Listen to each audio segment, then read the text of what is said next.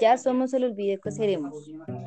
En ese brevísimo fragmento borgiano se fundamenta la razón de ser, no solo el título, sino de la obra de Faciolince en un intento casi que afanado y empeñado en recordar a esa figura ejemplar como padre y como denunciante social sobre la historia colombiana que desgarraba el país desde todas las esferas.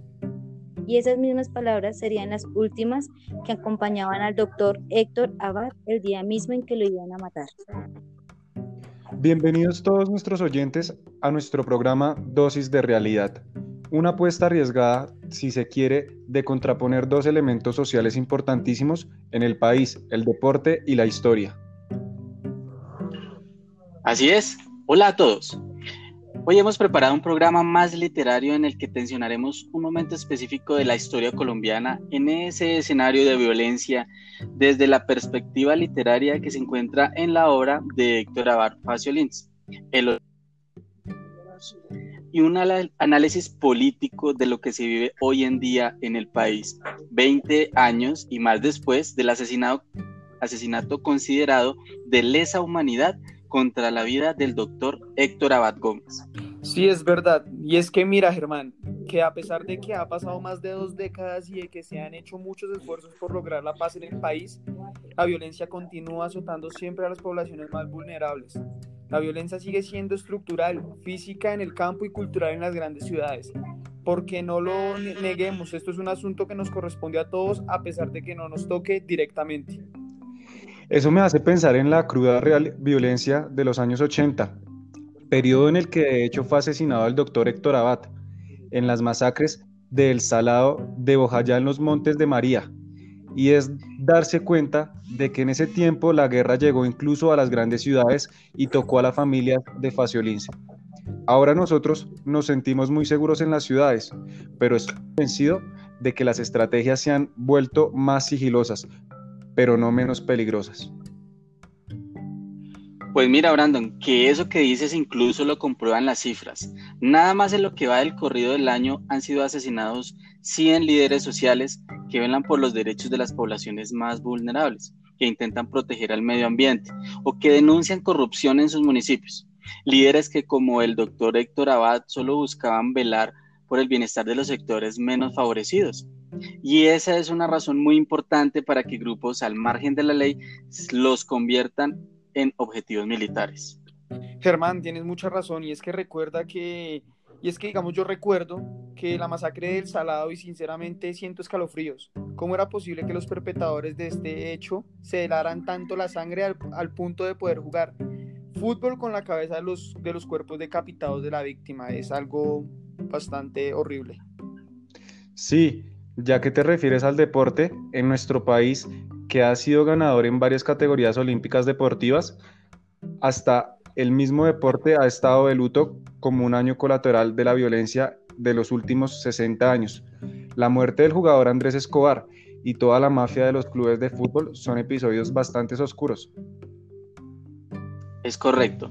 Y todo eso precisamente es lo que intentaba denunciar el doctor Héctor Abad. Según se lee en el relato fiel que hace su hijo, pero enfocado a causas más nobles, como lograr acceso a la educación para todos los niños en Medellín o luchar para que hubiese servicio de alcantarillado en toda la ciudad. Y además de eso, todo ese fervor noble fue lo que le costó la vida a Héctor Abad y le sigue costando la vida a muchos líderes sociales que se empeñan también en salvaguardar el medio ambiente como el reciente caso en el cual fue asesinado en su lucha por proteger las zonas vírgenes del Parque Tayrona. Es que en serio, uno piensa en, ellos y so que solo luchan por defender patrimonios naturales que nos competen y finalmente nos benefician a todos o a quien le hacía daño que el doctor Héctor Abad lograra su propósito y ayudar a minimizar la, brecha de desigualdad en al menos Medellín. Claro, aunque no lo crea, eso no es conveniente para unos pocos sectores, porque nada más ahorita, en esta coyuntura de salud pública que vivimos, siguen siendo asesinados líderes sociales. Han aumentado los índices de violencia en el Cauca y en el Chocó, y el reclutamiento forzado se disparó en estos dos meses. Los niños que no tienen la posibilidad de estudiar terminan engrosado, engrosando a las filas de grupos, de grupos subversivos. Y es que esa violencia actual sigue llegando a las grandes ciudades, a todas las ciudades, pero aún no lo vemos. No se visibilizan los crímenes porque no son la primera plana de las noticias, ya que tampoco son muy notables las víctimas, pero la, delincuencia común, las amenazas son frecuentes cada día en las periferias de la ciudad. Estuve conversando eh, la semana pasada con una funcionaria de, la unidad de víctimas a quien invité, pero no pudo estar en el programa con nosotros, y ella me comentaba que en archivos a los que tenía acceso, las víctimas relataban cómo habían sido desplazadas forzosamente de sus municipios, sufrieron violencia, incluso abuso sexual, psicológica, despojo de bienes, y huyeron hacia Bogotá, Cali o Medellín y aún acá, entre todos los 10 millones de personas que habitamos la capital, estos grupos victimarios los encontraban y eran asesinados violentamente. Sí, si se contaran todas esas muertes en las noticias, las cifras serían mucho más elevadas. Bueno, ya por cuestiones de tiempo no podemos seguir ahondando en el tema, pero queridos oyentes, nos escuchamos en el próximo programa de Dosis de Realidad, con invitados, análisis y opiniones. Gracias.